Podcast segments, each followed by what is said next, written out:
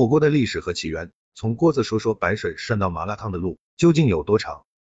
火锅是中国传统的饮食方式，历史悠久。它的产生应有三个原因：一则基础及时，非常方便；二则美食有一滚烫当三鲜之说，热食味更佳；三则在严寒天气里菜一冷，火锅主食可一直保温，比较有利于健康。重庆火锅，关于火锅的起源，以文物为证有两种说法，一种说是火锅始于东汉，出土文物焦豆，就是指火锅；另一种说是在三国时期或魏文帝时代发现的铜鼎，即为火锅的前身。可见火锅在中国至少已有一千九百多年了，左思的三都赋中也有记录。但如果追溯火锅的源头，以边煮边食即认定为火锅，其历史也比史料记载的漫长得多，大概得上溯到新石器时代。浙江等地曾出土五千多年前的雨陶釜，以及配套使用的小陶灶，可以很方便的移动，可以算是火锅初级形式。战国时期中山国青铜鼎，而据已有文字记载，火锅雏形最早出现在商周时期，称古董羹。因大块食物投入沸水中，会发出咕咚的声音而得名，在底部生火将食物煮熟，成为一大锅烩，当时叫做羹。这是最早的火锅形式，但那时没有什么调味料，更没有蘸酱，只是用鼎把肉煮熟而已。韩氏外传记载说，古人祭祀或庆典，均要集中列鼎而食，即众人围在鼎的周围，将肉类等食物置入鼎中煮食。燃指于鼎这一成语，可谓佐证。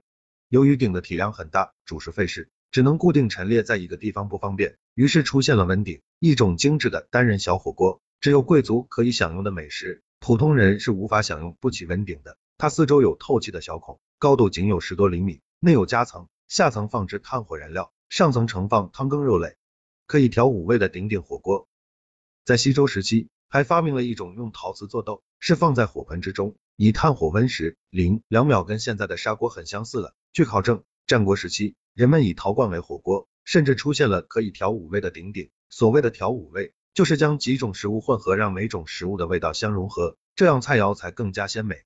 秦汉时期流行一种烹饪法，就是把鸡肉、猪肉等放在沸水中烧煮一下，称之为灼。马王堆汉墓浅册上就有灼鸡、灼豚等文字记载，这也是很类似火锅的一种烹饪方法。汉代的染炉火锅已经比较接近现代的火锅了。零两秒分为三个部分，主体为炭炉。上面有盛食物的小锅，下面有承接炭火的盘。东汉出土文物中的豆就是火锅。汉代海昏侯墓出土的染炉火锅。到了魏晋南北朝，根据魏书记载，三国曹丕称帝时，已有用铜所制的火锅出现，但当时并不流行。而据说魏文帝曹丕就是喜欢五叔府的火锅爱好者。所谓的五叔府，就是将鼎分成五个不同独立的空间，可避免不同味道的料汤串味，各种肉类分放在不同的格内。也方便不同饮食习惯的食客享用，堪称九宫格火锅的前身。南北朝时期，人们使用火锅煮食就逐渐多起来了。在北齐，大口宽腹、既薄又轻、易于煮熟的铜锅铜鼎成了最普遍的器皿。人们使用火锅煮用来涮猪、牛、羊、鸡、鱼等各种肉食，这就方便多了。陶渊明采菊东篱下，发明了菊花火锅，也算是应景。火锅最初流行于我国寒冷的北方地区，人们用来涮猪、牛、羊。鸡、鱼等各种肉食，后来随着中国经济文化和烹调技术进一步的发展，到唐代火锅发展，已经成为一种时尚饮食。富人设家宴的时候，一般都会备有火锅。陶瓷火锅，唐朝的火锅多用陶烧制而成的，又被称为暖锅。诗人白居易有诗云：绿蚁新醅酒，红泥小火炉，晚来天欲雪，能饮一杯无？诗中的红泥即指陶瓷火锅，并非是温酒的炉子。窗外飞雪知黄昏，有酒岂可无菜？新酒和温暖的小火锅更配的。到北宋，吃火锅在民间已十分常见，汴京开封的酒馆，冬天已有火锅供应。民间有暖冬风俗，每到农历十月初一，诗人便举办暖炉会。暖炉会上，有的是吃烧烤，有的是吃火锅。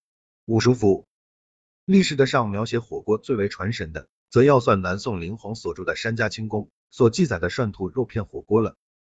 在桌上放个生炭的小火炉，炉上架个汤锅。把兔肉切成薄片，用酒、酱、椒、桂做成调味汁，等汤开了，夹着肉片在汤中涮熟，蘸着调味料吃。秘诀就在一个涮字。林洪为我国最早有文字记载吃火锅涮肉者，他给这种涮火锅取了个好听的名字叫剥虾公。元代火锅大为兴盛，其中的生窜羊即是现今涮羊肉的前身。明代官史实书《宋氏养生部》中也有生窜羊、熟窜牛等火锅菜式，工艺已更为精细。明代宫廷火锅，到了清朝。火锅涮肉已经成为宫廷的冬令，天天必备佳肴。据考试记载，火锅有生火锅与野役火锅。清拜类朝，竟是冬日，酒家孤饮，案者有一小釜，卧汤其中，赤火余下，盘着鲫鱼羊屎之肉片，比克自投入，四熟而食，故曰生火锅。清朝末期、民国初期，在全国已形成了几十种不同的火锅，而且各具特色。辣椒传入中国不过数百年时间，零两秒而真正的现代麻辣火锅。重庆火锅发源于江边，码头之处却是不争的事实。